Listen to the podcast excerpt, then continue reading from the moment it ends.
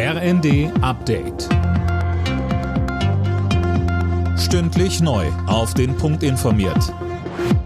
Ich bin Fabian Hoffmann. Guten Morgen. Jetzt ist klar, das Deutschland-Ticket wird in diesem Jahr nicht teurer. Die Verkehrsminister von Bund und Ländern haben sich auf die weitere Finanzierung geeinigt. Max Linden mit den Einzelheiten. Wir sind uns als Länder einig, dass wir in diesem Jahr keine Preissteigerung beim Deutschland-Ticket brauchen.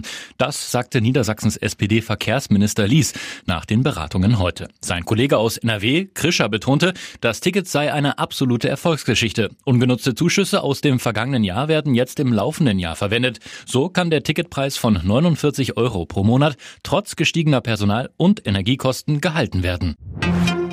Trotz Notfahrplan bei der Deutschen Bahn wird ab kommender Nacht fast kein Zug mehr rollen. Die Lokführergewerkschaft GDL hat im Tarifstreit zu einem sechstägigen Streik aufgerufen. Los geht's im Fern-, Regional- und S-Bahn-Verkehr kommende Nacht 2 Uhr. Israel hat der Terrororganisation Hamas eine zweimonatige Feuerpause im Gazastreifen angeboten gegen die Freilassung aller Geiseln. Das berichtet das Online-Portal Axios. Der israelische Vorschlag sieht vor, dass die lebenden Geiseln und die sterblichen Überreste in mehreren Phasen nach Israel zurückgebracht werden.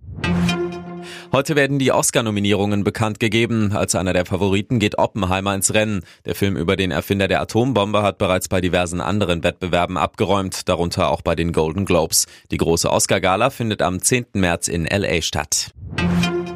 Deutschlands Traum vom Halbfinale bei der Handball-Heim-EM lebt. Durch einen 35 zu 28 Sieg über Ungarn in Köln hat das DHB-Team weiter alle Chancen aufs Weiterkommen. Spieler des Spiels war Rückraummann Julian Köster mit acht Toren. Er sagte im ZDF. Ja, ich glaube, man hat heute gemerkt, dass wir gut ins Spiel gestartet sind, dass uns gewisse Dinge wieder leichter gefallen sind. Das ist ein erster guter und wichtiger Schritt und darauf wollen wir aufbauen.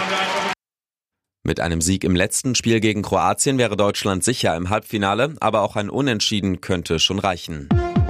Alle Nachrichten auf rnd.de